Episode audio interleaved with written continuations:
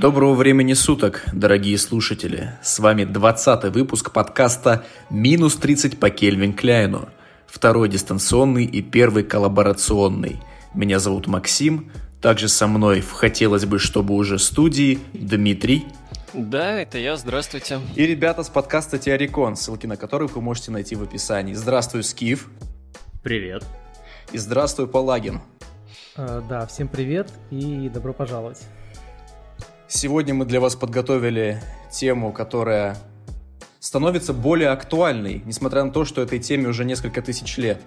А именно это а, культура Древней Греции. И сегодня мы хотим поговорить не столько о культуре, сколько о быте, в котором жили люди того времени. И начнем мы, пожалуй, со Спарты. Скиф. Uh, да, всем привет, привет слушателям, uh, привет uh, составу подкаста «Минус 30» по Кельвин Кляйну. Очень приятно здесь сегодня находиться. Я рад, что приятно. мы решили собраться и поговорить о такой важной и интересной теме. Я думаю, что, я думаю, что это будет очень интересно. Говоря о Спарте, здесь есть такой очень важный момент, с которого надо начать. Это то, что есть образ Спарты, который существует у нас, у всех, э, который произошел из популярной культуры, да, поскольку, ну, Спарта и ее образ на протяжении многих веков, не только в последнее время, были очень э, привлекательными или, скорее, даже просто очень притягательными а, для людей во всем мире. И многие а, государства, многие какие-то способы ведения жизни в будущем, ну, для нас уже прошлым, называли спартанскими и что-то имели в виду под этим. Но здесь возникает такой момент, что у нас из-за этого есть иллюзия понимания того, что такое была Спарта, что такое было э, спартанское общество. А, когда мы смотрим, например, на древние Афины или на древнюю Спарту, ну, в большей степени на Афины, мы видим какие-то элементы, которые мы узнаем, которые выглядят для нас знакомыми, и мы думаем, а, ну вот это вот оно, да, вот, вот это афинская демократия, она примерно как наша демократия. Или вот этот вот эм, э, академия э, философская, она примерно вот как наши университеты или что-то такое. На деле же все это просто огромная ошибка с нашей стороны, и изучать эти явления нужно изнутри. Сейчас, когда мы смотрим на устройство какого-то государства, мы думаем в первую очередь об институтах, которые там есть, э, э, парламенты, суды, э, президентские или премьерские офисы и так далее и тому подобное. Говоря о древних государствах, так, так о них судить ошибочно, потому что само да, парадигматическое устройство, оно совсем другое. Спарта — это не просто государство. Спарта — это такой вид, вид жизни, вид организации. Спарта — это вид организации общества. Lifestyle. Э, буквально так, да, действительно, можно сказать, что Спарта это lifestyle, но lifestyle не индивидуальный, хотя это так тоже можно сказать с натяжкой, но это Э, вид организации общества, то, как общество э, живет. Что очень важно сказать с самого начала о спартанцах, о костяке спартанского общества, это то, что это область, которую они населяли, это страна, Лакония, они не были эндемическими жителями, они не были аборигенами да, в этой на этих землях, они были завоевателями. И, то есть они пришли из совершенно другого места. Мы не вполне знаем откуда, но, скорее всего, там было... Ну, на самом деле из Сербии они пришли, мы это прекрасно знаем. Я как бы сторонник этой теории на Твиттере, главное, что на самом деле греки это сербы. Ну да, да. Ну, там было несколько волн, там было несколько волн э, завоеваний, и э, спартанцы и с самого начала и на протяжении всей своей истории подчеркивали свой статус завоевателей.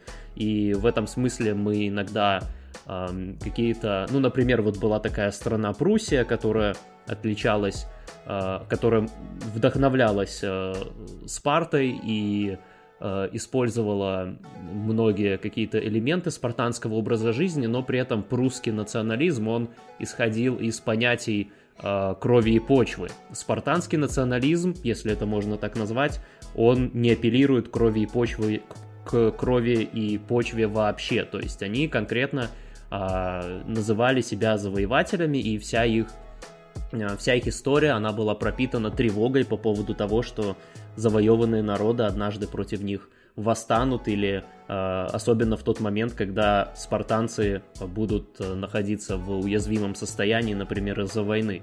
И это объясняет очень многие вещи по поводу устройства их общества и их поведения в дальнейшем в истории. Э, вот, это контрастирует, э, между прочим, очень явно с афинянами, чей миф э, о самих себе, он очень конкретно строится на том, что они появились из земли. То есть, если, если какой-то из этих, если какой-то из этих древних полисов и является и принадлежит к этой идее крови и почвы, то это Афины, а не Спарта. Вот. Спартанцы, они все время считали, и были, и считали себя завоевателями этой земли Лаконии или э, Лакодеймон. И, и изначально они были, э, скорее всего, они привели с собой стада, когда они туда прибыли. То есть э, это тоже подтверждает гипотезу Палагина на самом деле, что это были какие-то горные народы изначально. Эм, когда их общество в большей степени установилось, а, ну и, конечно, да, я забыл сказать, что те Э, греки, которые жили, те эллины, которые жили на тех землях, которых спартанцы завоевали, это те люди, которые впоследствии э, стали илотами. Э, и мы чуть позже я поговорю больше про илотов, потому что это крайне, крайне интересный аспект, часто недопонимаемый. Э, да, да. Э, спартанское общество иерархически сверху вниз строилось таким образом, что сверху были два короля-генерала, и это называлось э, диархия, и оба они отслеживали свою родословную напрямую к Гераклу. Согласно мифу, Геракл получил вследствие определенных своих заслуг, получил право на правление всем Пелопоннесом, э, ну и, соответственно, его наследники, и спартанцы в целом отслеживали свою родословную напрямую к Гераклу. Это структура, где было два э, наследных короля-генерала, она сохранялась очень долгое время. Э, кроме этого, было еще несколько органов управления, такой как Герозия, это была такая аристократия людей, которые старше 60 лет, туда тоже было не просто попасть.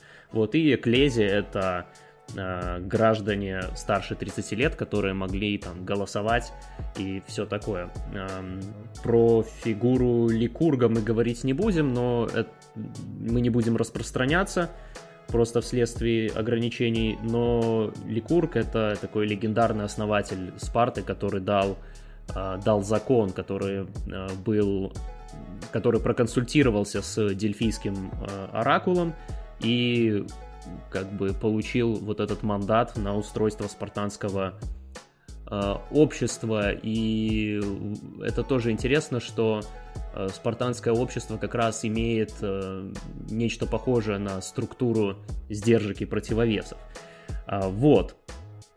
А, если говорить о сословиях, то помимо того, что я уже упомянул, были спартиаты. Собственно, то, что мы называем спартанцами, это то, что называется спартиаты или хомойой – это граждане, это полноценные, полноправные граждане, которые а, являются и землевладельцами, но в первую очередь военными, они владеют собственностью, хотя там не так просто с э, частной собственностью. В Спарте все было. Вот, э, они принимают решения, они ходят в военные походы, это люди, которые э, имеют привилегированный в обществе статус, собственно, они являются э, той самой кастой э, завоевателей и позже просто воинов. Эм, э, это общество устроено, да, и из-за устройства этого общества это то, чему завидовали жители всех остальных, всех остальных полисов, как они вообще в целом завидовали спартанцам, это то, что из-за того, что Э, это то, что спартиаты э, не, они не должны были работать вообще, то есть они должны были только готовиться к войне и отдыхать, тоже как часть подготовления к войне. И это называлось, да, досуг, досуг, спартанский досуг. Это было очень, э, это такой ключевой момент э, спартанского образа жизни, который, которому все завидовали тогда и которому я, например, завидую сейчас и к которому я стремлюсь. А, вот, потом были, э, было другое сословие, периокой. Это были люди, которые э, имели ну, они не были, не были военными, они не принадлежали к этой э, воинской касте, но они не были илотами еще. А илоты это были э, потомки тех завоеванных греков, которые жили на этой территории, и они занимались, собственно, возделыванием земли. Да, тут очень важно сказать, что э, древнегреческие полисы и римские тоже – они не были городскими в нашем понимании. Э, они очень сильно отличались от, например, э, венецианских или флорентийских городов средневековых, в которых были люди, которые жили внутри города, и люди, которые жили снаружи города, которые возделывали землю. Древнегреческий полис, полис он был целиком сельскохозяйственный, сель, сельскохозяйственного вида, да, то есть люди, которые Э, владели землей, они были гражданами. Вот. Илоты. Чем илоты отличаются от рабов? Вот очень важный вопрос, э, на самом деле, который многих вводит в тупик. Э, рабство практиковалось, рабство практиковалось в других древнегреческих полисах, в том числе в тех же самых Афинах, ну и вообще почти везде. И индивид владел рабом. То есть э, рабов, рабов можно было покупать, продавать. Это, как правило, были варвары, то есть иностранцы. Они не могли иметь семей, как правило. Ну, в исключительных случаях могли, но это не было правилом. А, и господин обладал, эм, владелец обладал э, абсолютной властью над рабом. Илоты же не принадлежали э, индивидуальным спартиатам, индивидуальным гражданам, они принадлежали всему спартанскому обществу в целом. То есть вся воинская каста и их э, воинская аристократия, они как общность э, были хозяевами илотов. Поэтому илоты, они гораздо ближе к крепостным, нежели к рабам. Раб, например, ничем не владеет, а илот имел, он, он владел определенную, определенную долю того, что он производит э, на земле. Вот, и, конечно же, спартанцы, как я уже сказал, всегда жили в постоянной тревоге того, что илоты однажды восстанут. Какое к ним было отношение? Насколько осторожное или, наоборот, деспотичное было отношение к, к рабам? Э, к ним относились э, не как к рабам, в том смысле, который мы, который мы обычно имеем в виду, но к ним не относились как к гражданам, не то чтобы их не считали за людей, но согласно спартанскому, спартанскому обычаю, если ты не воин, то, в общем-то, ты почти не человек, поэтому я сейчас, мы поймем сейчас больше еще про илотов, когда будем рассказывать про воспитание. А, это... Слушай, но мне кажется, это было буквально гораздо больше похоже на отношения плебеев и патриция в Древнем Риме, чем на отношения господина и раба. То есть это какое-то, не знаю, постоянная попытка найти компромисс, чтобы одни не взбунтовались, и так далее. Ну, гораздо больше похоже. Отчасти да, но с другой стороны римское общество было более индивидуалистично гораздо в этом отношении, больше фокус был на э, индивидуальных или межсемейных, межродовых э, взаимоотношениях. Спартанское общество, оно было более коллективистским. Да, э, говоря о том, что если вы, вам повезло, вы родились в семье молодого спартиата, вы родились в воинское сословие. А, мы имеем этот образ из популярной культуры о том, что а, каких-то дефективных детей, дефективных младенцев, старейшин и совет старейшин, да, эм, Герозия, они выбрасывали в пропасть там возле горы, которая там была. А, это на самом деле неправда, это наврал Плутарх, как обычно. Плутарх очень любил э, наврать местами. А, вот, а, останков, а, никаких костей там не было обнаружено никогда, и, в общем-то, все, кто повторяли про это, потом они повторяли за Плутархом, так или иначе, который сам... Мы очень много знаем про Спарту, потому что про нее очень много писали, но, как вы понимаете, Спарта была закрытым, закрытым полисом, туда нельзя было попасть. А, и из нее нельзя было, ее нельзя было покинуть без разрешения, разрешения давали редко, и в нее нельзя было попасть без разрешения, разрешения тоже давали Очень редко. Ксенофонт, один из людей, который побывал в Спарте и потом о ней написал, а Плутарх, описывая Спарту, опирался на сочинение Аристотеля, которое было утеряно.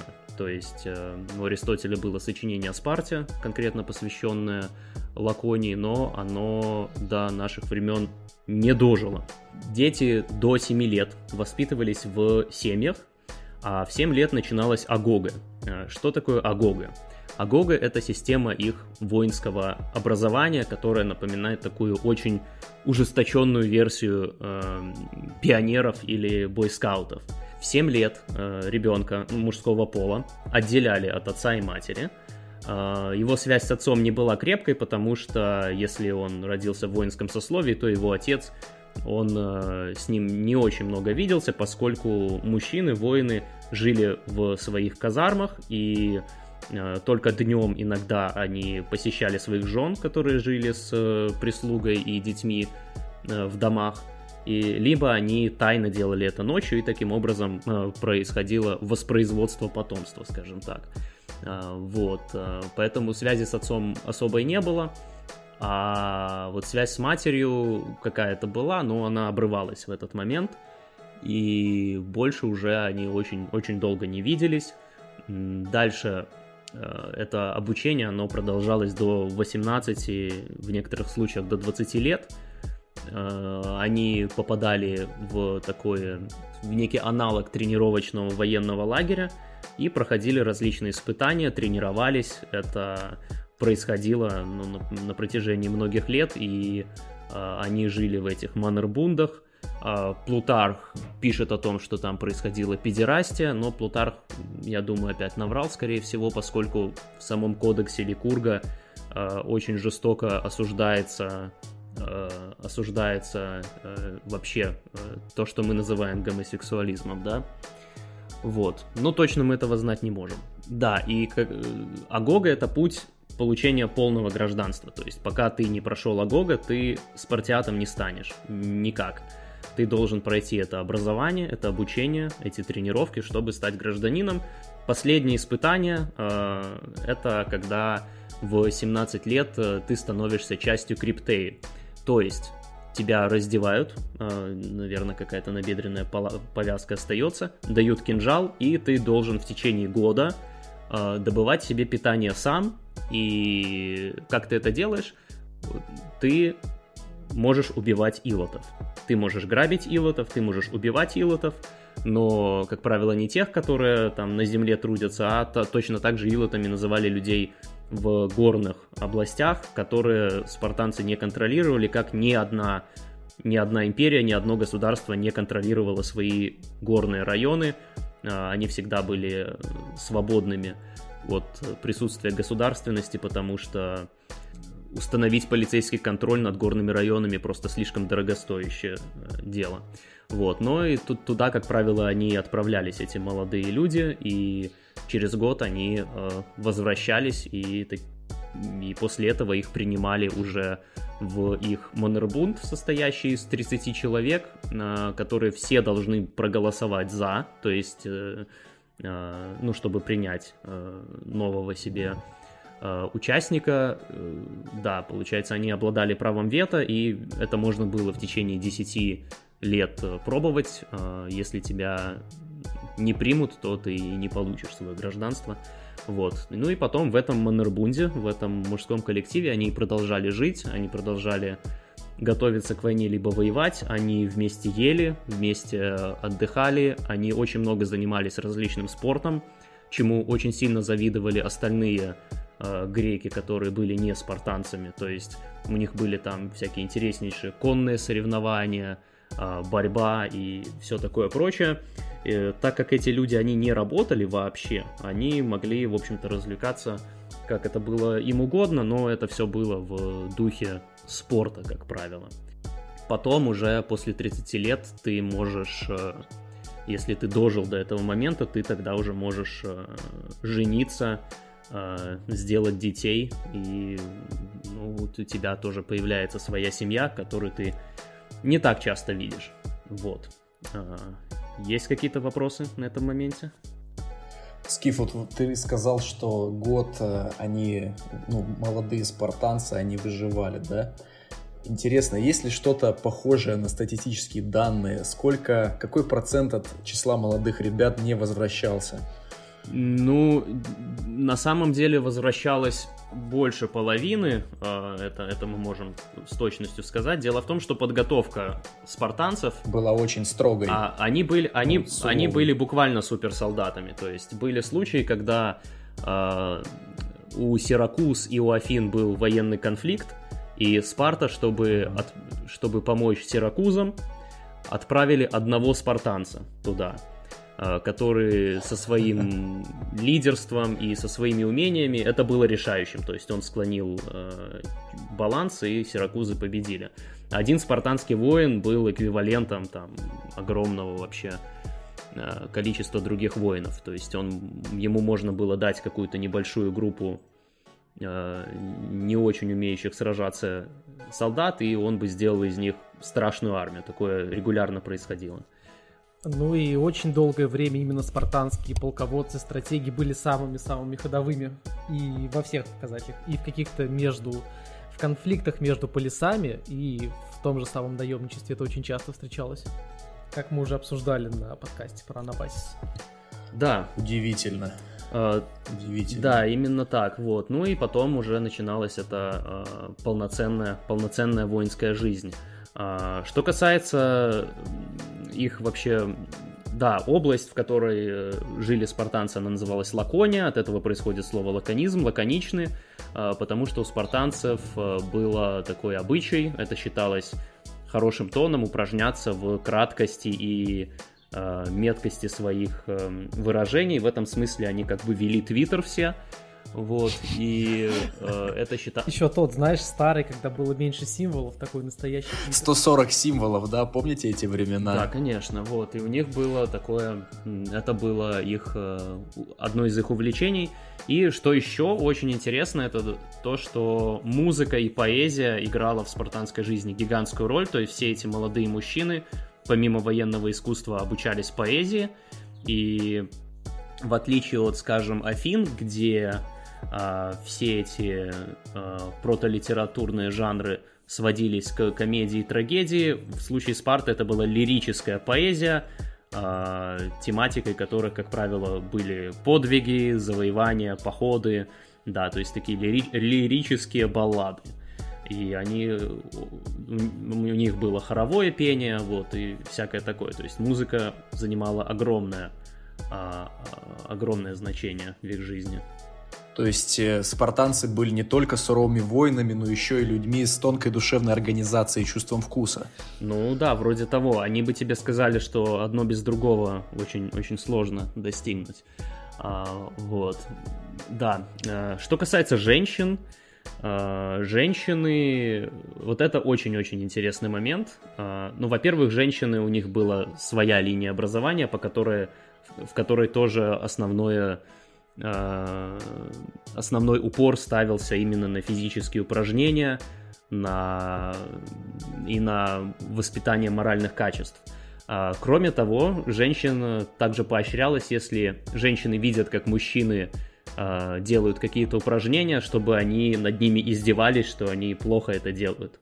Вот, то есть женщины должны были постоянно мотивировать мужчин с помощью своего э, такого э, плохого поведения. вот, но у спартанцев был такой обычай.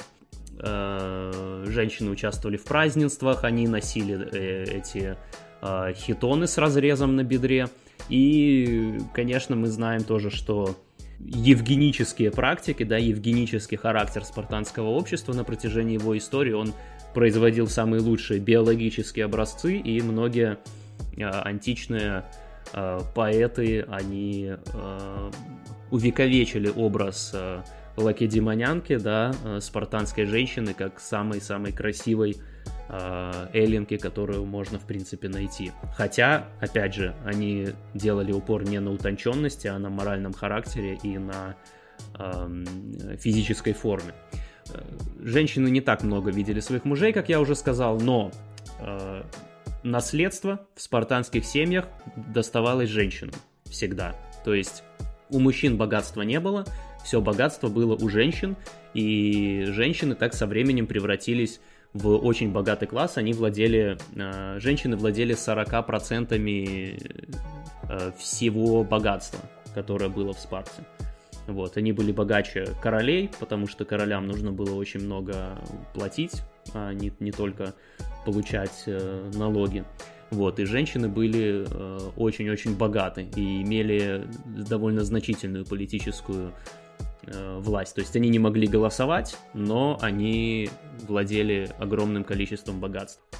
А на что экономически опиралась Спарта? То есть... На земледелие, на земледелие, на скот, на скот и на э, ну и, соответственно, на завоевание соседних, э, сос, на завоевание соседей. Но они собирали и распределение дань всех, того, да. что mm, они... Конечно. Вот. Они собирали со всех дань. Это был... Но это был основной инструмент э, обогащения в античном мире на самом деле. Ну, как обогащение? То есть не стоит забывать, что там в какой-то момент существовала такая система, э, при которой ты не мог иметь слишком много денег. Да, ты там был... То есть это на... Я как раз к этому подходил, да. А, в Спарте был период, когда ты не то что не мог иметь слишком много денег, ты вообще не мог иметь денег, в принципе. Вот, это было очень сложно, мы не так много про это знаем, а, но мы знаем, что спартанские дома были очень скромными и простыми снаружи, но часто абсолютно роскошными внутри. И, и также мы знаем, что спартанское общество было очень коррумпированным в отношении именно взяток. То есть э, вот... Ну слушай, они не случайно существовали при, при олигархии, как бы все понятно. Да, да, разумеется. Единственная как бы э, разница, почему это нельзя назвать олигархией, это то, что богатство не влияло на твою власть прямым образом никак. То есть вот, вот это очень важно. Э, это, там было четко разделено твое богатство и твоя власть. Ты не мог купить себе власть с помощью денег достаточно интересно, когда у человека... Сейчас очень трудно представить человека, у которого очень много денег, но при этом нет какой-то власти. Ну, слушай, у меня на самом деле несколько другое мнение на этот счет. Мы прям немножко отойдем. А, об Хорошо. этом даже у баб книги, по-моему, было. То есть, да, есть какое-то количество людей, у которых какое-то огромное количество денег, миллиарды и так далее. Но они все еще не могут, там, не знаю, убить своего соседа и жениться на его дочери насильно, потому что это просто невозможно в современном мире.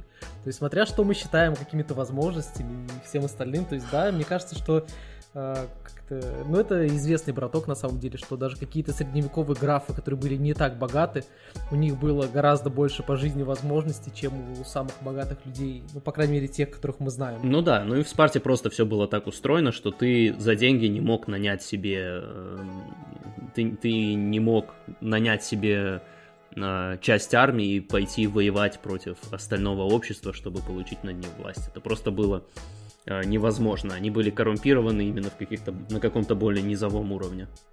Ну и Спарта была гораздо более религиозным полисом, чем Афины. Но они все, все древние греки были очень религиозны, но у спартанцев доходило это тоже довольно известно, вплоть до того, что Э, отменялись военные походы просто потому, что э, какие-то знаки были не очень хорошими. И это очень часто происходило. Да, все верно. У короли генералы, они имели также статус э, духовных лидеров, верховных жрецов. И для того, чтобы управлять пророчествами различными, да, для того, чтобы было каждому королю было представлено, представлено по два менеджера по пророчествам, которые э, это все дело и организовывали. Но это было, да, очень сложно. Спартанцы, они не пропускали ни одного хорошего или плохого знамения и все время их как-то балансировали. А вот илоты, у них была возможность как-то перейти в другое сословие, как-то выкупиться или еще каким-то образом обрести свободу? Значит, или они пожизненно э, прикованы? Вы, выкупиться было нельзя, иногда в исключительных случаях за доблесть на поле битвы, потому что спартанцы, когда ходили в походы, они брали с собой иловское ополчение периодически. Э, за доблесть на поле битвы ты мог э, перейти в другой статус. Но это было скорее, скорее исключением. Я думаю, это не то, чтобы нужно было в этом, в этом обществе. То есть, как сказал Скиф, это не было прям четкой границы между илотами и свободными гражданами Ну, то есть э, они друг друга, так сказать, не чмуревали, да? Не, ну, свободные граждане убивали илотов. Э, раз в год даже не объявля... объявлялась охота на илотов просто, но это были не те илоты, которые работали там прислугой в их домах или на земле, а какие-то угу. э, сбежавшие, там, лазающие там по горам или что-то такое. То есть за дело э, Ну, вроде того, да. Нет, они все-таки, ну... они были радикально разделены, потому что ты правильно сказал, что никакой мобильности в этом плане спартанскому обществу было не нужно, потому что оно реально полностью строилось на том, что э, все свободные граждане проходят через очень особое обучение, которое занимает много лет и превращает их вообще в, другой, в другого человека и чуть ли не... В другой биологический вид. Ну, в другое существо биологическое, да, сыворотка суперсолдата по-спартански, судя по рассказам. Со Спартой мы закончили. У меня нет вопросов. У кого-нибудь есть? Да, по Спарте, я думаю, да, все более-менее понятно. Давайте перейдем постепенно к Афинам, обсудим, как это работало в Афинах, особенно на контрасте со Спартой, это будет довольно интересно. А да. Стив, когда рассказывал про Спарту, он уже сказал о том, что образ, который у нас есть сейчас в современности, э, о Спарте, он несколько отличается от того, что было на самом деле. Это вообще характерно для всех древнегреческих полисов. В реальности это все было несколько иначе. И мне кажется, что Афины это тот самый полис, э, в случае которого это наиболее актуально, потому что сейчас Афины являются таким символом чуть ли не леволиберальной демократии, хотя, понятно, мы, ну, мы об этом и говорили много раз, что в реальности это все было далеко не так, э, древнегреческие Афины бы сейчас назвали какой-нибудь фашистской республикой, чем-то вроде этого. Я не буду прям очень подробно рассказывать именно про политическое устройство Афин, тем более оно, мне кажется, гораздо более известно, чем в Спарте. Я расскажу скорее о том, как вообще происходило также обучение у мальчиков, у девочек и, в принципе, как выглядела в среднем жизнь такого типичного афинянина, такого настоящего афинского гражданина, и, собственно, тоже обсудим, какой у него был распорядок дня и все остальное. А, опять-таки, когда мы говорим о воспитании детей, оно очень сильно отличалось от того, что было в Спарте. Первые 7 лет и мальчики и девочки, по сути, практически ничему не обучались. То есть они были при доме, занимались какими-то своими делами, и только примерно в 6-7 лет в среднем ребенка из рук э, матери и кормилицы передавали на попечение либо отца, либо, что гораздо более часто встречалось, раба-педагога. То есть воспитанием детей э, занимались, как правило, рабы, и это было очень распространенным явлением. То есть, как правило, они занимались не очень сложными вещами, то есть они изучали грамматику, чтение, то есть какие-то религиозные аспекты, то есть самые-самые такие необходимые в повседневной жизни вещи – и это все происходило примерно где-то 4-5 лет. И вот примерно с этого времени дети в Афинах начали заниматься, если мы говорим о мальчиках, уже начинали заниматься чем-то похожим на современную гимнастику.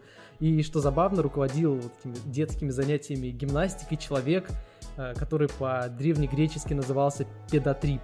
То есть, то есть это было очень такое звучное название этой должности. То есть это дословно человек, который тренировал э, ребенка.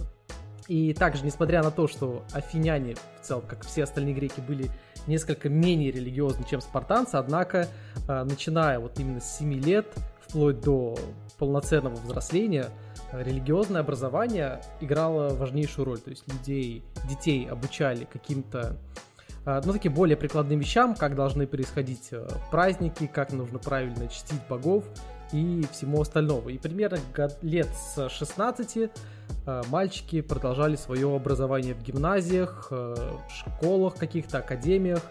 И, соответственно, учились они там вплоть до того момента, пока не заканчивали обучение и не отправлялись зачастую на границы так, общей греческой территории, чтобы послужить в чем-то похожем на такое ополчение. То есть пройти своего рода боевое крещение и потом уже в статусе полноценных мужчин вернуться обратно. То есть примерно вот так выглядел путь такого типичного ребенка, мальчика, который родился в семье аристократов, то есть вот, который, роди, который родился у гражданина, и вот так это примерно выглядело. То есть, по-моему, очень сильно отличается от того, что было в Спарте. Ну, как-то больше аналогий на самом деле прослеживается с современным воспитанием мужчины именно у Афин. Ну да, конечно. Я так почитал, деле, что... Аналогия с тем, что воспитывают и тех, и тех рабы, то есть мы знаем, как, э, в каких э, условиях учат детей сейчас.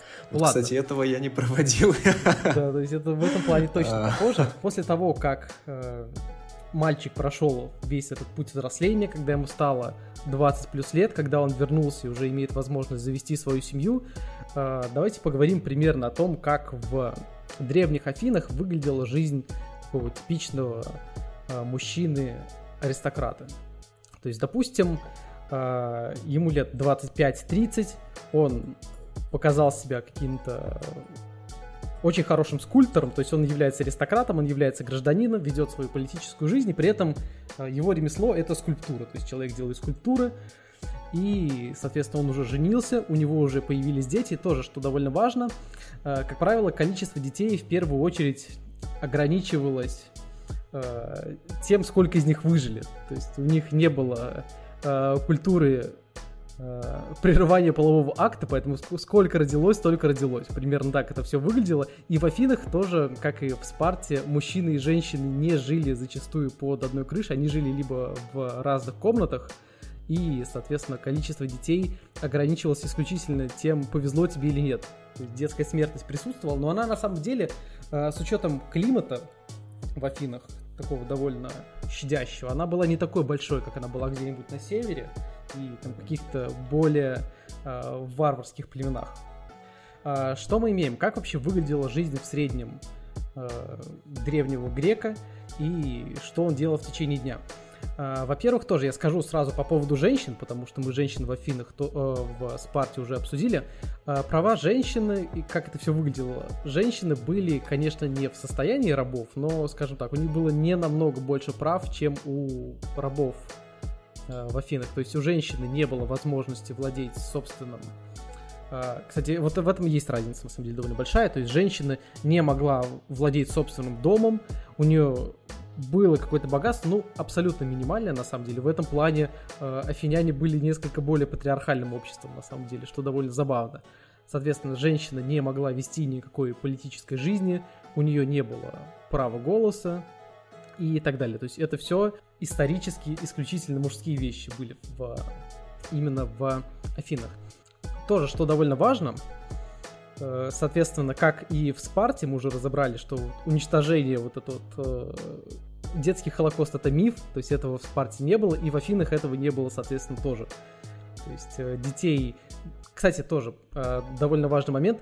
В Спарте действительно не убивали слабых детей, но вот детей, которые рождаются с какими-то очень серьезными дефектами, там, не знаю, с одной, с одной ногой, с зайчик их все-таки действительно убивали но это было не таким уж массовым явлением, которое, естественно, очень сильно преувеличено. Примерно то же самое было, соответственно, и в Афинах. Единственное, что э, в Афинах, конечно же, рождающиеся девочки были в какой-то мере обузой, потому что ты должен найти мужей, и помимо этого ты должен выложить порой довольно большое приданное, потому что просто так у тебя женщин не заберут, тебе нужно еще и заплатить, чтобы она перешла на попечение какого-то другого мужчины, поэтому мальчики всегда, рождению мальчика всегда радовались, а рождению девочек не очень, потому что это могло тебя буквально разорить. Ты его будешь, в итоге ты отдашь ее замуж либо за кого-то не очень хорошего, либо тебе придется а, выложить значительную часть своего достояния, что, конечно же, никому не хотелось делать. Поэтому, да, имело место такая Можно я вклинюсь там, по-моему? Мальчиков любили гораздо больше, чем девочек, когда они рождались. Я хотел вклиниться. Я вот сегодня, как раз когда готовился к подкасту, а, прочитал, что когда рождался в семье мальчик, на дверь дома вешали лавровый венок, что являлся символом победы, да? А если девочки, девочку шерстяную нить?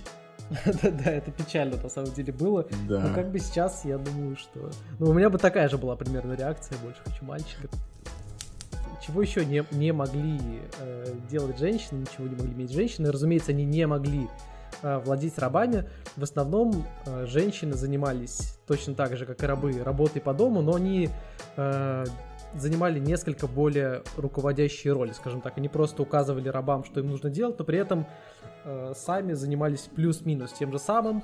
Они воспитывали до определенного возраста как мальчиков, так и девочек, и дальше, когда уже мальчики вырастали и их воспитанием начинали заниматься рабы, девочки в основном оставались также при матери, их учили каким-то э, самым примитивным вещам в плане хозяйства, но при этом женщины тоже э, были зачастую довольно образованы, то есть их также учили читать, писать, не из каких-то Э, добросовестных побуждений просто потому, что их было гораздо тяжелее выдать замуж, если они не владели какими-то очень примитивными вещами. Я вот здесь вклинюсь, скажу, что я забыл сказать, что Илотов в Спарте тоже учили читать, писать, э, тоже, естественно, не по доброте душевной, а потому что это требовалось для э, более эффективного ведения хозяйства. Да, соответственно, давайте теперь поговорим, как в случае афинянина выглядит типичный распорядок дня. То есть со спартанцами все плюс-минус было понятно, у них все было вообще отлично. У тебя, у тебя было огромное количество времени на досуг, на какие-то физические упражнения, еще на что-то. У афинян все было несколько иначе. Как правило, как только мужчина просыпается утром, делает какие-то свои там, дела, которые ему нужны по гигиене, он занимается такой штукой, как утреннее богослужение. То есть это не, это не совсем богослужение, как правило, во дворе каждого дома находится такая чаша, в которой разжигается ладан, то есть э, немного благовоний с утра, для того, чтобы боги оберегали тебя дальше в течение дня, то есть ты просишь помощи богов и, соответственно, делаешь ты это в собственном святилище, которое было э, во, во дворе каждого дома. Точнее, там был такой, э, чтобы это объяснить более понятно, то есть была такая определенная комната, э, в которой не было крыши, и вот через э, вот эту вот штуку у нас и работали благовония. Соответственно, как правило, если это был день, когда происходило собрание, э, эклезия, она так и называлась в Афинах. Кстати, э, то же самое в разных полисах называлось несколько по-разному. То есть э, собрание граждан в Афинах называлось эклезией. Как правило, оно проходило утром, но там, конечно, были исключения. То есть Спарте такое зачастую называлось Апелла. Ну, Агора, эк- эклезия тоже существовала в Спарте. Вот собрание да, да, мужчин да. от 30 лет, это и было эклезия. Да, что забавно, кстати, а в Дельфах, например, это называлось Агора, прям по названию рынка главного. Причем, что забавно, в отличие от э, Спарты, в Афинах, в Эклезии могли участвовать мужчины от э, 20 лет. Ну, опять-таки, это тоже только гражданины, и, как правило, это уже не юноши, которые прошли такую вот службу небольшую на границе, где-то на северных землях с, со всякими фракийцами вы повоевали немного и так далее. То есть это полноценные граждане, граждане, которые в случае чего э, будут воевать за Афину. Соответственно, э, происходило это все на Пниксе, то есть это такой небольшой холм в центре Афин. Там происходила, как правило, очень серьезная давка, потому что граждан было много, там 5-10 тысяч зачастую, а места было не очень много. И что очень забавно, а, все граждане имели право участвовать в эклезии, но при этом далеко не все граждане, понятное дело, участвовали.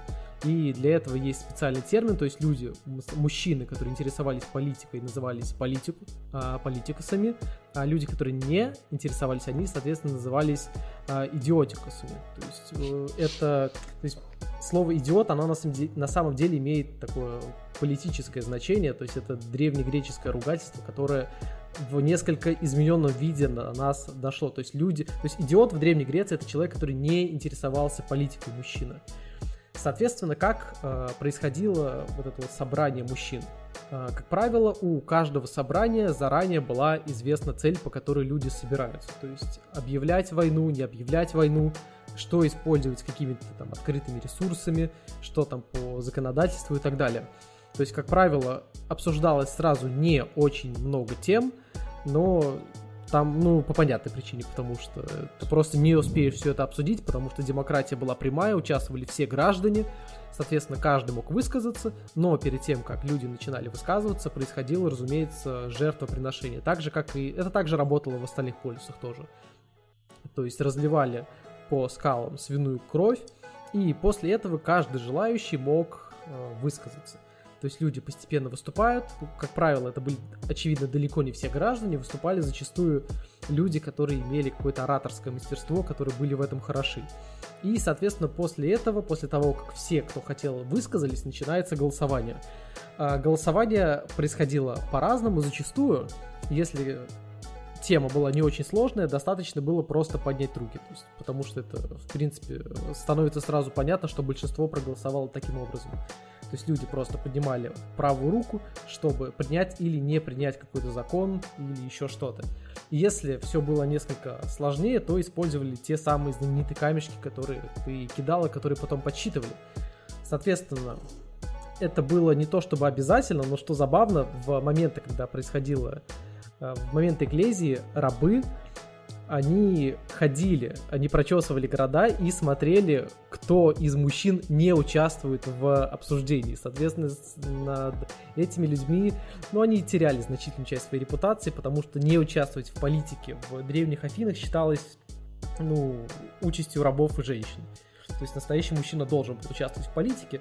Соответственно, после того, как все это закончится, соответственно, эклезии происходили не каждый день, и достоверных сведений о том, насколько часто они происходили, э, сколько они там занимали по времени, не существует, но я думаю, что мы можем предположить смело, что где-то раза два в неделю это все точно происходило. Соответственно, после того, как типичный афинянин, гражданин поучаствовал в эклезии, он шел на рынок, покупал еду и возвращался, соответственно, домой к рабам, к детям, и, соответственно, мог проводить дальше свой досуг, как он пожелает. Зачастую э, мужчины также занимались физическими упражнениями, но, разумеется, не так, как это было в Спарте, потому что в Спарте это все было прямо в каких-то экстремальных условиях. Тут ты занимался этим для себя, но опять-таки ты мог заниматься упражнениями, мог не заниматься, но если вдруг будет война, то ты обязан воевать. Поэтому большинство мужчин все-таки значительную часть своего свободного времени свободного там от ремесла, от политики, от еще чего-то, они, конечно же, тоже тратили на упражнения, потому что иначе тебя просто убьют на войне, а это как бы никому не нужно. И, соответственно, самое, а, самое приятное для типичного афиянина дело, которое он очень любил, это, разумеется, симпозиум. То есть это такое э, ритуальное пьянство. Ну, не совсем уж пьянство, люди, конечно, не надирались целиком, но симпозиум это такая встреча в кругу, в очень узком кругу, 5-10 мужчин, которая происходила у кого-то в доме, э, вот это вот ритуальное пьянство, на котором мужчины обсуждали результаты э, в эклезии, обсуждали философию, обсуждали остальные очень мужские дела. Разумеется, там не было никаких женщин, это все было в таком очень узком кругу мужчин-единомышленников. То есть это то, что афиняне очень любили, ну и в целом греки на самом деле очень любили. Э, ну, спартанцев, по-моему, это почти не встречалось. И, соответственно, mm, вот если... Ну, э, нет, ну у них это было, но, но там была проблема с тем, что у спартанцев была такая система, что они очень часто голосовали, но у старейшин либо у королей было право просто ну, не следовать тому, что решили все остальные.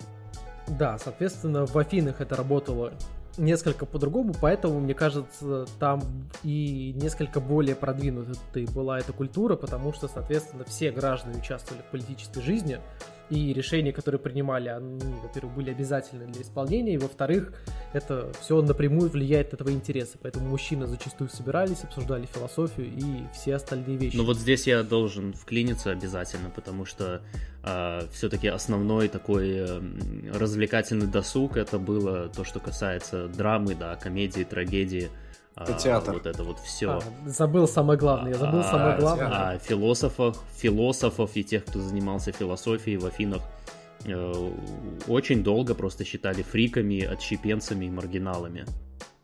Да, слушай, я умудрился забыть э, самую важную вещь, которая частично повлияла даже на название нашего подкаста. Я забыл рассказать про античный театр, но я думаю, что мы когда-нибудь просто отдельно про это все расскажем. Да, действительно, театр имел огромную роль, играл важную роль в жизни афинян. Ну и, соответственно, как ты уже сказал, в афинском театре было два основных жанра. Это трагедия и комедия. Причем зачастую, действительно, чем хуже были времена, в которых э, это все постав... Э, в которых это все ставилось, тем лучше были комедии и трагедии, особенно трагедии. Ну и, по-моему, насколько я знаю, женщин не пускали на комедии. Это правда? Э, ну, женщины, в принципе, не особо почитались в, во всех этих делах. То есть они могли, по-моему, посещать э, действительно что-то одно из этого, я уже не помню, если честно. По-моему, они комедии не могли посещать, По... потому что они высмеивали людские пороки, А да. это не должно было смущать женскую натуру, которая считалась слабой. Да, да, да, поэтому женщины посещали именно трагедии. Да, да, да, действительно так и было. Но в целом это считалось не очень женским досугом в любом случае. Так что да, это все-таки такая. Насколько, нас, насколько я помню, э, это такой вопрос обсуждаемый до сих пор в научном сообществе. Э, посещали ли женщины э, театр или нет? Ну, я бы не удивился, если бы они не посещали. Ну, ну да, я, я просто, я просто к тому, что это вроде как никто не знает бы... в точности. Ну, театры, кстати, они вот э, это небольшой автоп такой. Вот, они все время, когда только-только появлялись а, в каких-либо обществах, а насчет них все время какие-то предубеждения, суеверия были. Так, например, в России, когда появя... появились первые театры, и туда бояр или дворян уже, не помню точно, их туда, по сути, насильно загоняли, они обязательно после театра шли в баню, чтобы они считали это порочным, и чтобы смыть с себя вот это, нужно сходить в баню. Ну, кстати, не я знаю, об этом, сов... я об этом не сов... знал. Совпадение, совпадение ли это, ребята, совпадение это или нет, но ведь греки тоже посещали бани после театра. Ну или не после, а вечером, потому что они были более чистоплотными, чем, чем те же люди в средних веках.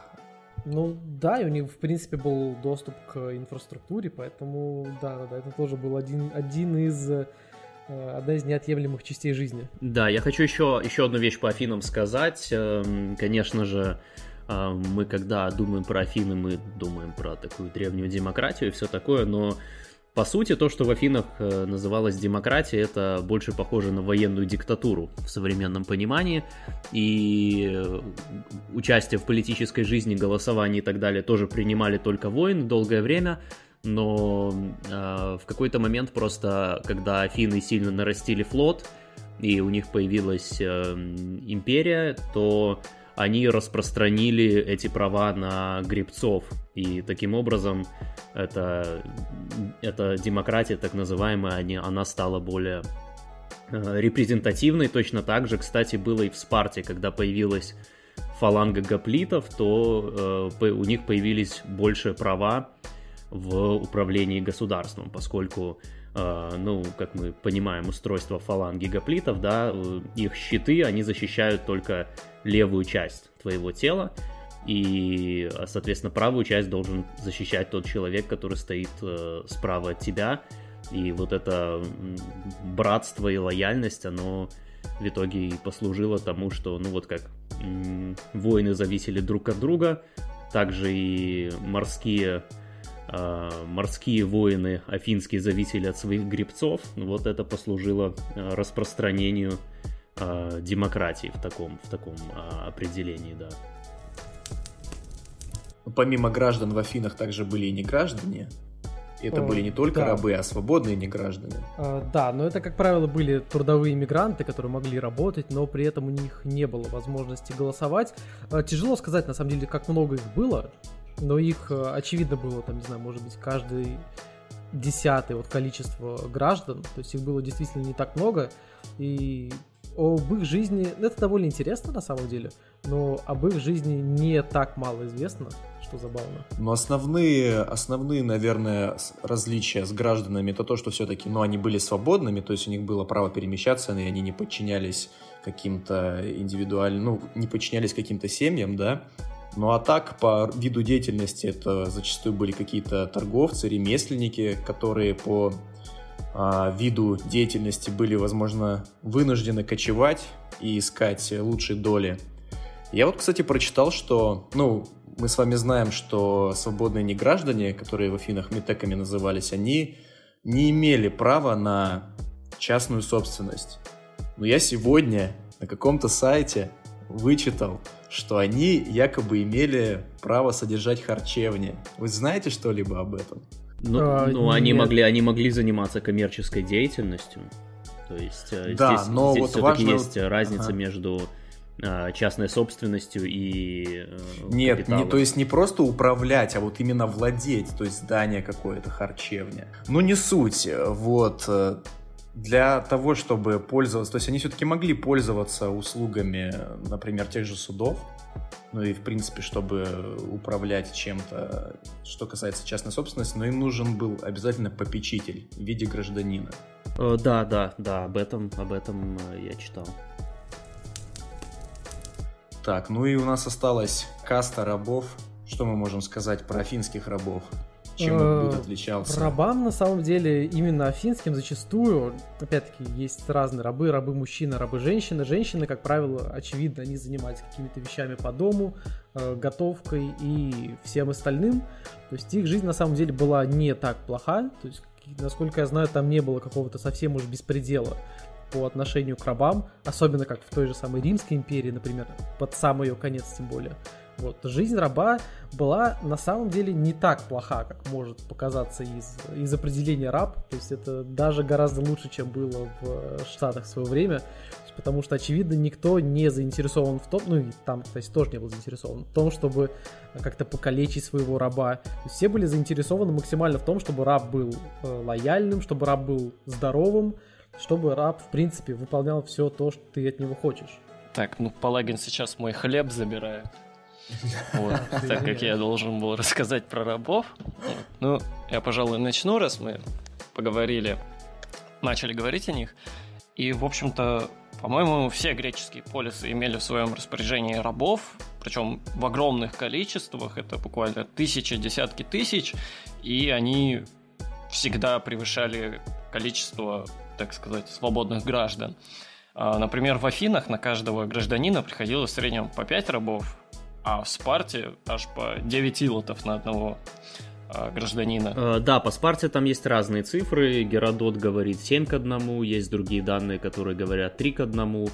В общем, достоверно это неизвестно, но да, они кратно превосходили, э, илоты кратно превосходили по количеству э, свободных воинов. Как, впрочем, и в Афинах, наверное, потому что вот Палагин сказал, что там, по-моему, каждый десятый гражданин был про несвободных, по-моему. А, ну, мне кажется, что примерно такое было соотношение, то есть э, не граждан, но трудовых мигрантов примерно так было. То есть это было довольно сложно, потому что далеко не всех очевидно пускали, то есть ты должен быть каким-то выдающимся специалистом, чтобы тебя приняли в чужом полисе и чтобы ты это получил да. разрешение там работать. Ну да, в Спарте такого вообще почти не было. Да, и вот э, что рабов вместе со свободными негражданами все равно было больше половины в Афинах. А, да, конечно, мне кажется, заметно больше, чем половина. Прям, ну не спартанские, конечно, соотношения. Но... Да, даже без свободных неграждан рабов в несколько раз больше было. Да, Хорошо, да. Дмитрий, я больше не вклиниваюсь, я хочу тебя послушать. А рабы вообще были настолько сильно распространены, что в Афинах даже беднейших семей в хозяйстве был в наличии хотя бы один раб.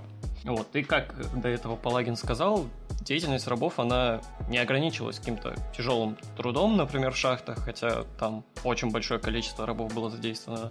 Рабы могли заниматься домашним хозяйством под руководством жены. В это входило обучение, присмотр за детьми, э, ведение учета финансов хозяйства. И иногда какие-то рабы могли даже выполнять роль надсмотрщика, так сказать, ну, не надсмотрщика, а, так сказать, менеджера а, по остальным рабам. И также по аналогии со Спартой присутствовали рабы, которые не принадлежали какой-то вот а, отдельной семье, отдельному человеку, а которые принадлежали полису в целом. Как пример я могу привести а, скифских рабов, которые выполняли в Афинах функцию правоохранительных органов, следили за порядком на улице и тому подобное. Ну да, но они не вполне рабами, по-моему, были.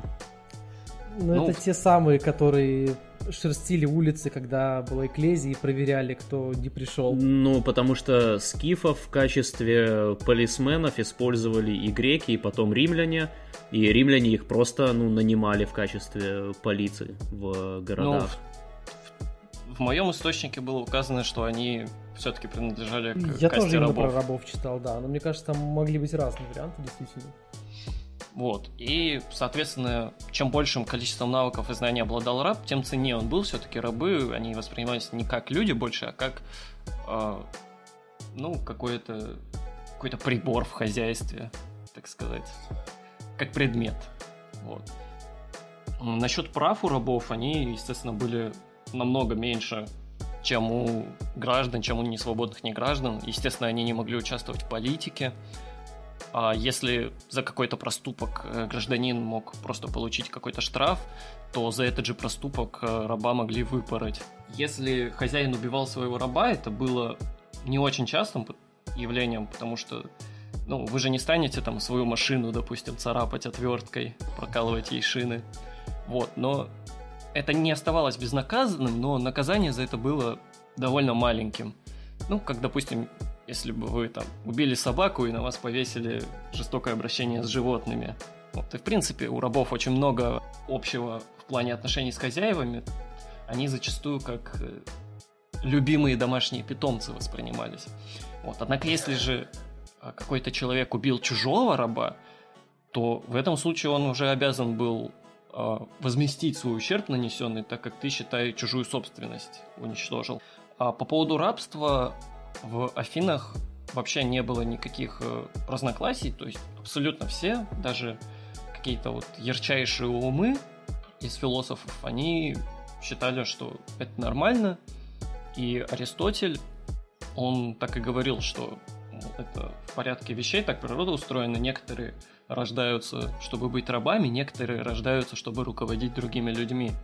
И рабы, они, они были полностью полностью согласны со всем этим, им было комфортно жить в условиях, они зачастую были невероятно преданы к своему хозяину. Слушай, извини, я должен э, прервать на секунду по Аристотелю, да, действительно, он так говорил, но он все-таки привнес там некоторые некоторое дополнение, некоторые контрарианский немного взгляд на это, потому что он, да, действительно сказал вот то, что ты сейчас процитировал, но он также там добавил, что э, очень многие из тех, кто являются рабами, они могли бы ими не быть, то есть они могли бы лучше выполнять какую-то другую роль, и многие из тех, кто рабами не являются, они лучше бы были рабами. То есть Аристотель вот э, такое дополнение внес. Вот у меня будет потом что сказать по этому дополнению. Вот. И преданность рабов, она доходила до такой степени, что когда над их хозяевам проводился суд, все знали, что рабы верны своим хозяинам, и то, что они все время будут их защищать, и поэтому информация, полученная от рабов не с помощью пыток, она не учитывалась во время суда. Вот, то есть, чтобы задействовать раба как свидетеля, ты должен был эту же или опровергающую информацию выпытать из него. Так, а быт рабов, он вообще довольно сильно отличался в зависимости от э, рода их деятельности. А к рабам, занимающимся домашним хозяйством, относились довольно хорошо. Можно даже сказать, что это было что-то среднее между любимым домашним животным и членом семьи. А, например, рабам, работающим в шахты, можно сказать, что максимально сильно не повезло, потому что это ужасные условия труда, там и дети в том числе работали, высокая смертность, что само по себе а, такая себе жизнь. А особо умелым рабам, каким-то выдающимся, могла даваться некая степень автономности. Они могли заводить семьи, и при этом дети, рождающиеся в семье рабов, они автоматически становились рабами хозяина. Например, раб-ремесленник с которым хозяин предоставил какую-то э, долю автономности, он после того, как выполнил все дела по хозяйству, он мог, э, так сказать, поработать на себя, то есть попроизводить товар, продать его и вырученные деньги оставить себе. И потом, накопив какой-то определенный капитал, он мог выкупить себя у хозяина. И также хозяин, если он был в хорошем расположении духа, если он очень сильно симпатизировал какому-либо рабу, он мог э, дать ему вольную, так сказать, и раб становился свободным не гражданином. И я хочу привести одну, так сказать, историю успеха, которую, вот, как Скиф сказал, то, что Аристотель говорил, то, что некоторые рабы могли бы и быть и не рабами, то у них лучше бы получалось. Вот. Это история успеха человека по имени Пассион, который родился рабом, а умер одним из самых богатейших граждан Афин. Вот. Родился он уже сразу будучи рабом, в хозяйстве афинского трапезита а, архистрата. Вот. Кто такой трапезит? Трапезит это, а, грубо говоря, человек, занимающийся обменом валюты, так как каждый полис занимался чеканкой своих монет, и монеты твоего полиса в другом полисе, они, по сути, были бесценны. поэтому перед тем, как отправиться в другой полис, ты должен был вот у этих самых трапезитов обменять э, валюту, которая использовалась в том полисе. И вот этот архистрат хозяин, он держал банкирский дом, занимающийся обменом валют. А Пассион с детства отличался довольно-таки незаурядным умом. А, хозяин его это заметил, а, дал ему образование, и впоследствии Пассион быстро вырос до должности, как сказать, старшего клерка в этом банкирском доме хозяина, и он заведовал обменом валюты в порту. Он настолько преданно и хорошо служил своему хозяину оркестрату, что э, тот э, в 394 году до нашей эры, а Пассион родился где-то около 430-х годов, он за верную службу, он, во-первых, отпустил его на волю, то есть Пассион он стал свободным не гражданином, и он передал ему свое хозяйство целиком. То есть Пассион стал хозяином вот этого банкирского дома. На полученные с банкирского дома деньги он также, так сказать, расширил свои владения, он основал а, производство счетов в полисе. И затем он преподнес подарок Афинам а, в виде тысячи счетов и одной триремы, за что он а, как бы благодарность получил гражданство. И затем это позволило ему дальше вкладываться уже в недвижимость и все так же накапливать свой капитал. А когда он состарился, успев при этом пожениться и родив двоих детей, то он также передал все свое имущество э, своему какому-то ближнему рабу по имени Фармион. Вот. И вот эта история, она хоть и весьма редкий случай, но она все-таки показывает, что в Афинах все-таки присутствует определенная возможность для сказать, социального лифта, и даже родившись рабом, вы могли добиться незаурядного успеха при должных навыках. Это как, ребят, Скиф Палагин, помните, в одном из выпусков вы упоминали, как сильно исковеркали отношение к жизни Марка Аврелия и как это все используют маркетологи в своих книжках, да? Я думаю, эту книгу тоже, ой, эту историю тоже можно адаптировать на подобный лад. Ну да, хорошая история. Вообще в античности, особенно в Риме, кстати, не в Греции, а в Риме чаще, это очень популярная тема, такое действительно происходило, когда люди прям как-то взлетали на социальном лифте от рабов до императоров. Ну да, и самое, э, собственно, касательно, касательно стоицизма, один из самых основополагающих философов-стоиков, он, собственно, и был рабом и потом э, вольноотпущенником. Он родился в семье рабов, ну, я говорю про Эпиктета, конечно же. Вот, хотя это было уже позже, это уже было там 50-х годах, это уже было в первом веке э, после Рождества Христ, э, Христова, да. Вот, но он был рабом. Ага, у меня вопрос нашим э, гуру античной истории. Смотрите, мы, то, мы с вами знаем, что можно из раба стать э, свободным негражданином. гражданином Бывали ли случаи, что это имело обратный эффект? Ну, то есть, может ли гражданин, либо свободный не, не стать рабом? Ну, если Вне... тебя захватили в рабство. Ну, если захватили, да. Только если захватили. Э, всякий раз, когда, когда э, идет война в античности, то продать всех, э, всех пленных, всех женщин и мужчин и детей в рабство – это право завоевателя, и ни у кого не было с этим проблем никогда. Вот это такое святое право завоевателя. Ну хорошо, мы переходим ко второй части, наверное, нашего сегодняшнего коллаборационного выпуска. Мы обсудим то, что, возможно, нас больше всего впечатлило и что мы могли бы перенять у наших, ну не наших, но предков и спроецировать это на сегодняшние реалии, адаптировать возможно. Хороший вопрос, на самом деле, но мы прям вообще в слишком разных мирах на самом деле живем. Даже сложно что-то вот на скидку сказать такое, что можно вот прямо сейчас применить и что будет работать. Во-первых, а, вещь, которую мы точно можем сделать, это раздельное обучение потому что мальчики и девочки не должны обучаться вместе, разумеется. То есть Ты за раздельное обучение? Ну, оно у нас уже присутствовало в Российской империи, насколько я знаю. Это да, да, но... Но нужно ли оно? Слушайте, а я, кстати, считаешь, тогда еще небольшой сегмент расскажу. Я тоже это готовил, но забыл упомянуть. Э, в Спарте, естественно, было раздельное обучение, и, как я уже говорил, мужья и жены виделись довольно редко женщины с детьми тоже э, виделись очень редко после наступления семилетнего возраста сына, но это разделение, это отделение мужчин и женщин, э, мальчиков и девочек, мужчин и женщин, оно создавало гораздо более интенсивную тягу и интерес друг к другу. То есть э, в каком-то таком, э, не знаю, Э, эротическом, ну, именно в греческом значении плане, это было очень-очень мощно, потому что как бы э, энергия и напряжение, которое при этом создавалось, это было просто просто нечто, нечто, что мы не можем сегодня себе представить.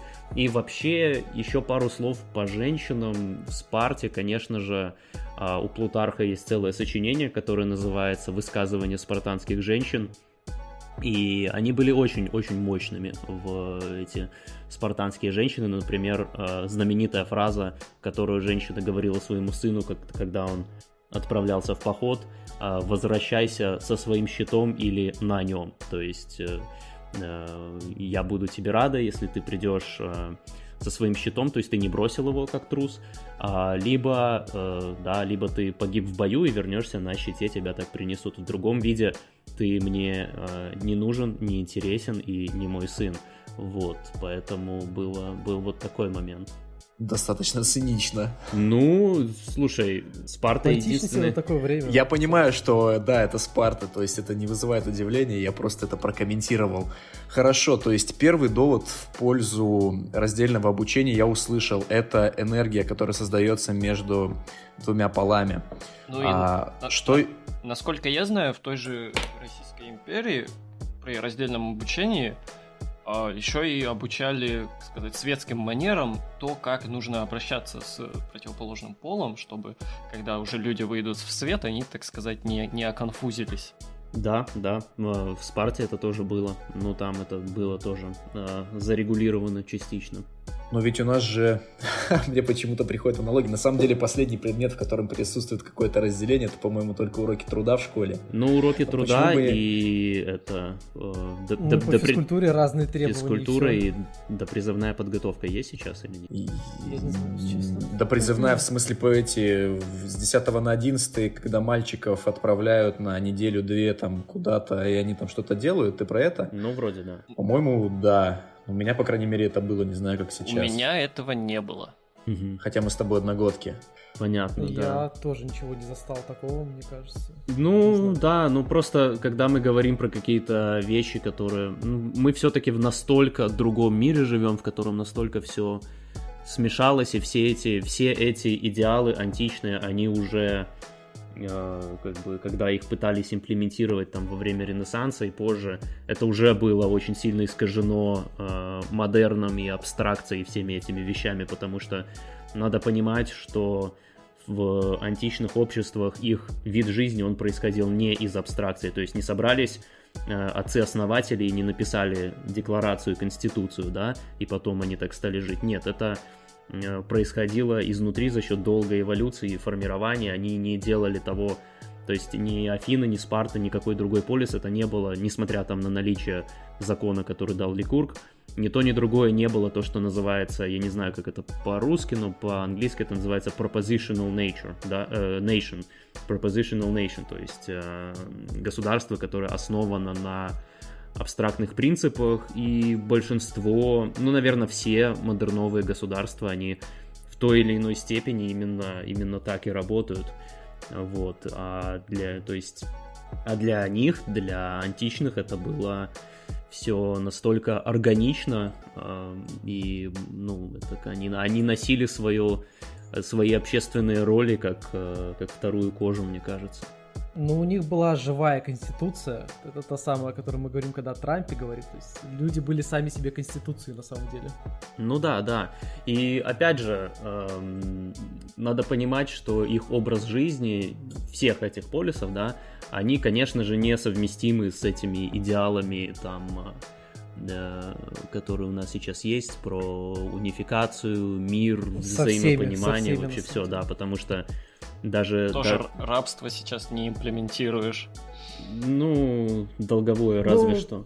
Ну, да, да, да. Вот, э, но То есть э, античный мир это мир, в котором у тебя на самом деле гораздо больше возможностей, потому что если тебя э, посетило какое-то божественное вдохновение, то ты собираешь э, банду своих корешей, и вы идете просто грабить деревни и завоевывать что-то, и погибаете в бою, и вы не испытываете э, вы не испытываете стыда или сомнений вообще, то есть это такая максимально Э, ну, органичная, да, живая жизнь, можно так сказать. Она не обременена этими химерой совести, так сказать. Я сейчас не, не, не делаю никаких моральных э, оценок, просто говорю, что сегодня нету, наверное, практически никого, кто способен даже ну, представить себе э, так, такое, такое внутреннее состояние, которое было у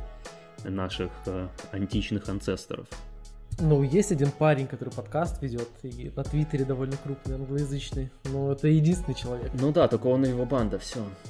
Это который баб? Да, вот. Но да, поэтому если мы будем пытаться имплементировать те институты сегодня, ну вот, пытались же это делать и в государствах нового времени, в той же самой э, Пруссии и в Российской империи частично тоже это, это уже другое. То есть э, надо понять, что когда мы пытаемся э, какие-то античные, э, античную маску на себя примерить сегодня, мы, мы действуем лицемерно в какой-то мере, потому что мы не обладаем внутренним состоянием, которое необходимо для этого. Вот это, это, это мой взгляд, поэтому... Не присутствуем мы... в историческом контексте, как принято говорить, да? Ну да, что-то вроде этого. Но, с другой стороны, множество, да, есть институтов, которые вообще совершенно прекрасные, которые мы э, должны в каком-то виде перенимать, но как бы не обманывая себя, не обманывая себя, вот, то есть, э, да. Какие, именно... например, кроме вот раздельного образования? Э, физическое воспитание, которое было в Спарте, может в какой-то другой форме, естественно, мне кажется, это было бы очень мощно сделать. Ну и в целом классическое образование. То есть образование не ради какой-то профессии, а в целом образование просто потому, что у любого приличного человека оно должно быть. Но у нас же оно по сути есть, нет? Ну, кто, кто, ну... кто из присутствующих э, знает латынь или древнегреческий? Ну, но опять да. же, мы говорим про нужду, но я, например, ну не могу сказать, что оно мне прям необходимо. Ради интереса я бы поучил. Но если я не иду, например, в медицину, зачем мне латынь? Ну вот, как раз, то есть ты мыслишь как, и я это, ну, не, не осуждаю или что-то такое, я просто констатирую факт, ты мыслишь как бы как э, современный э, утиль, не, ну мы же как раз и говорили да, с вами, но ну, мы же говорили с, вот. ну мы же мы же говорили с вами как раз про то, что нужно классическое образование, которое учит необходимым навыкам, но они ведь и могут атрофироваться, так ведь? Поэтому ничего такого в этом не вижу. Ну, смотря что считать необходимым. То есть для того, чтобы для того, ну, что, для если того, чтобы говорить быть про пример с э, латынью. средним э, гражданином сегодня и относительно нормально жить, тебе нужно просто уметь э слушать, что тебе говорят, и иметь там IQ за 80, чтобы выполнять какие-то простейшие действия. Ну, ну это сути, понятно, это тоже... Чтобы, да, например, в офисе да, работать, да, просто согласен. Ну, образование только как, только как школа послушания тебе нужно для этого. Я отвечал на конкретный вопрос с латынью. А, ну латынь нужна как минимум, чтобы читать э, в оригинале. Э, Риблин. Это, вот это, это вот это хороший, вот это хороший аргумент. Кстати, вот это мне нравится. как аргумент еще в плане изучения древнегреческого, латыни и тому подобное, можно привести то, что есть такое мнение, что язык, он формирует наше мышление. Ну, и, это так и есть. И это сто процентов. Как бы, древнегреческий, ты на шаг ближе вот к пониманию их э, природы вот этой. Это однозначно, да. Я и вообще с этим абсолютно. Абсолютно согласен и насчет латыни, и насчет э, древнегреческого. То есть э, мы только, только так мы и можем приблизиться к этому. То есть даже если ты просто, даже если ты не знаешь язык, но когда ты изучаешь э, Древнюю Грецию, ты всегда э, ну, ты не можешь изучать ее на своем языке в том смысле, что тебе все время нужно оперировать именно их терминами, которые они использовали, потому что э, современные термины этого не выражают. На самом деле еще латынь и греческий очень хорошо тебе открывают глаза в том плане, что огромное количество терминов сейчас используются далеко не в том значении, в котором они были изначально. Это своего рода одновременно и история филологии, и при этом какие-то вещи, которые сейчас мы совсем иначе понимаем, совершенно иначе осознаем, мы, мы плюс-минус можем понять, как это работало когда-то. Ну вот я латынь Просто немного знаю. Слов. Я немного знаю латынь и продолжаю изучать. Это очень круто. Я просто, когда вижу любое латинское слово, я всегда просто сразу залезаю и смотрю его этимологию. Это такое, это пока что единственное, что я по латыни делаю, но это очень полезно, потому что ты просто понимаешь, что это слово значило изначально. Можно я немного по косплею Владимира Познера и задам нашим гостям пару вопросов, связанных э, с как раз тем, что они первый античный подкаст. Сами решаете между собой, кто будет отвечать первым. Вы бы жили, вы бы хотели жить в то время? Ну, однозначно гораздо больше, чем в современное, это сто процентов. Для меня это не оптимальное время, то есть оптимальный это какой-то каменный век, но если уж не каменный век, то античность это отлично. Скиф? Э, да, да, я не знаю, правда, выбрал ли бы я скорее э, эллинскую античность или римскую, но да, однозначно я бы этого э, хотел, да, конечно. Хорошо, у меня тогда второй вопрос. На ваш взгляд, нужно ли изучать Древнюю Грецию, их культуру, их быт, их философию? Нужно ли? Тут, тут, я думаю, мы однозначно ответим, что, конечно, да. нужно. Тогда ну, для мужчин, почему... для мужчин. Для мужчин. Я ага. думаю, что если ты как бы претендуешь на нечто большее, чем э, то, что как бы предлагает в целом современный мир, те пути, которые сейчас открыты, да, это совершенно необходимо. Но это из той же области, что изучение истории как таковой, в принципе. Вот, но и философии и так далее. Это, для, это не для всех людей, разумеется, подходит, не для всех людей это нужно. Вот, но ну, ту же самую философию. Ну и нет совершенно ничего зазорного, если это просто не тот тип человека, которому это интересно. Абсолютно. Если нужно, то почему именно на ваш взгляд? Опять же, не берем в расчет обычное объяснение, почему изучать историю нужно именно почему нужно изучать э, Древнюю Грецию и вообще античность? Да. А, ну, потому что это такие, это такое, ты погружаешься в воспоминания о каких-то лучших временах, когда у мужчин была гораздо более насыщенная жизнь. То есть это что-то одновременно и вдохновляющее, и при этом, если ты э, хочешь стать лучше сейчас, это тоже очень сильно помогает.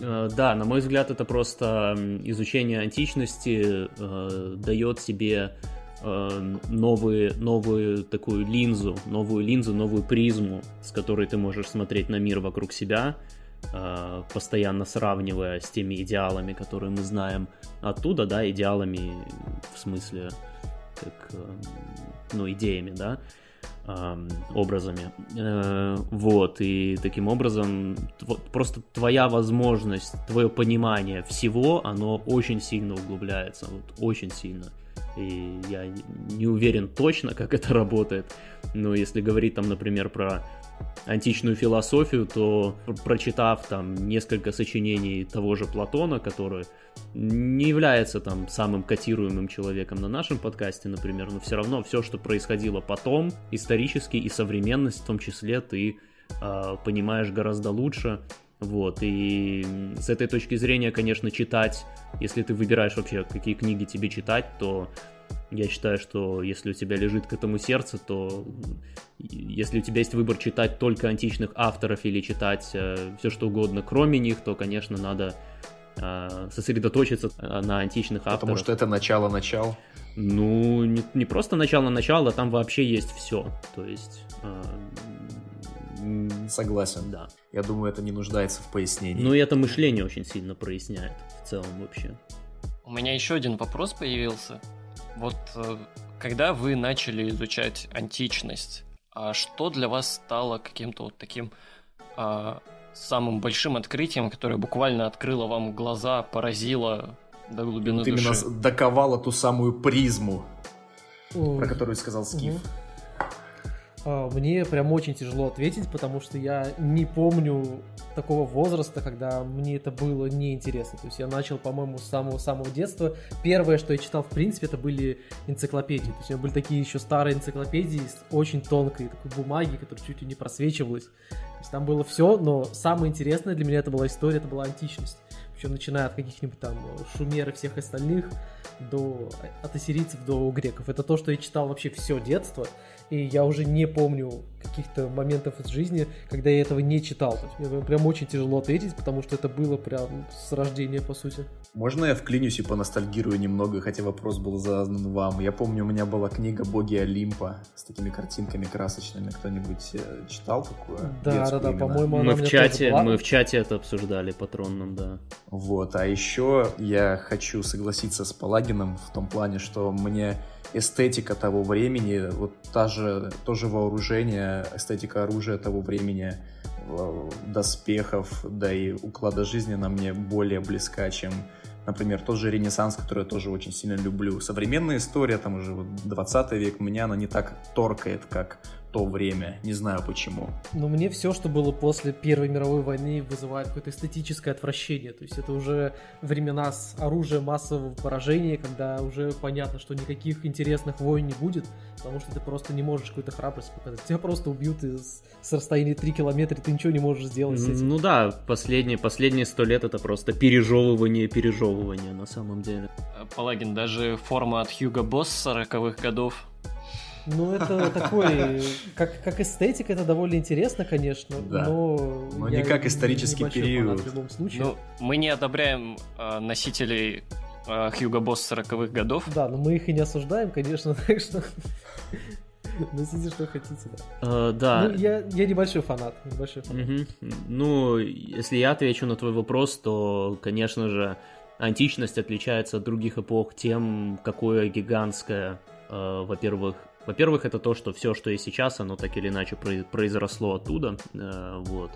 И у нас есть, ну, невероятное вообще знание о том, как выглядел мир тогда, и если мы его изучаем, мы видим, я, по крайней мере, вижу, что это был очень свободный мир, где воля человека, именно, да, э, св- вот свобода в значении воля, потому что этого разделения на английском языке, например, нет, а русский язык это очень хорошо показывает, да, чем что свобода и воля это немного разные вещи, вот именно воля античного мира, а, вольность, воля и так далее, она, ну, просто потрясающая. А, масштаб возможностей, масштаб того, что ты мог сделать и так далее, да, а, это уже даже не углубляясь там во все а, какие-то более эзотерические вещи, там про посещение богов и все такое, да.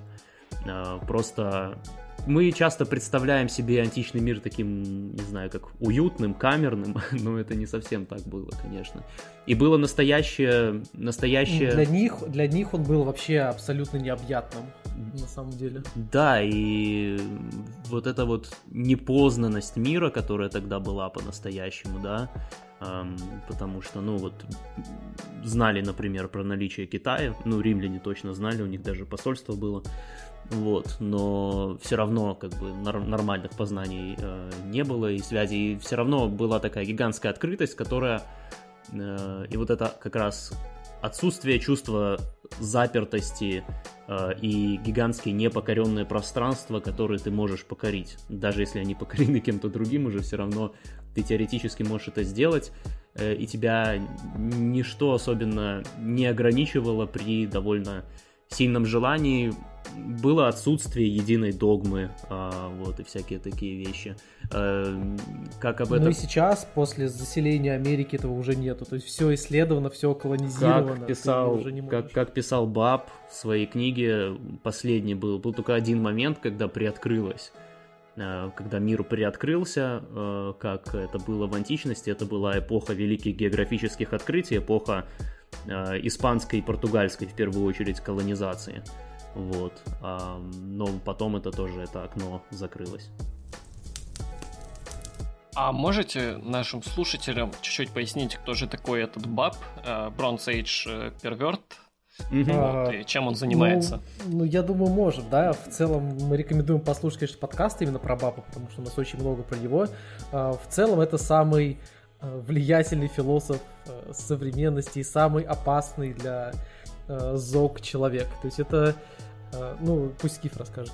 Э, да, э, Баб это такой аноним, качок-философ, вот, который написал несколько лет назад свою книгу. Он до этого очень долго был в интернете на разных форумах и был известен под этим ником, но несколько лет назад он написал книгу, и вот год назад он начал выпускать тоже подкаст, и его как бы та энергия, которую несет его, сложно назвать это учением, да, ну назовем это так, это как раз именно энергия воли, энергия возвращения, энергия пиратства, энергия возвращения античности и как раз вот весь этот этос, логос и пафос э, завоевания, покорения пространства, то, чего в современном мире нет э, вообще, и э, он позволяет, он позволяет очень на многие вещи посмотреть под таким углом, который абсолютно является табуированным в современном мире. То есть это как если бы э, это как если бы Ницше написал свои книги в, э, скажем, 15 веке. Вот это была бы такая реакция примерно. А общество, оно еще не готово к его идеям, или его идеи слишком далеко назад отсылают? Его идеи антиобщественны э, относительно современного общества в контексте там последних нескольких столетий. То есть это крайне, это крайне радикальное учение, крайне радикальное. Вот, оно не призывает ни к какому насилию здесь и сейчас или что-то такое, он не является там правым радикалом, левым радикалом, а, как раз его учение все это, ну да, когда я говорю учение, можно ставить там кавычки, скобки, оно все это отметает. Это такое очень резкое возвращение на уровень здесь и сейчас. Вот, как-то так я могу это сказать. Отказ от абстракций и построений вот этих. Ближайшее, что есть к Бапу из того, что относительно известно, это, пожалуй, Мисима, и в нем очень чувствуется влияние Мисимы. А это до этого, Солнце наверное, и сталь, только... который написал. Да, да, а до этого, наверное, только какая-то досократическая философия времен Гераклита. То есть это вот самое ближайшее, что к нему есть, все остальное в нашем обществе это еще дальше. Ну да, еще там есть влияние Ницше и Шопенгауэра довольно сильно. А, ну да, да. да. У нас в университете были очень занимательные пары про Шопенгауэра и Ницше. Но это история для друг- другого рассказа, наверное.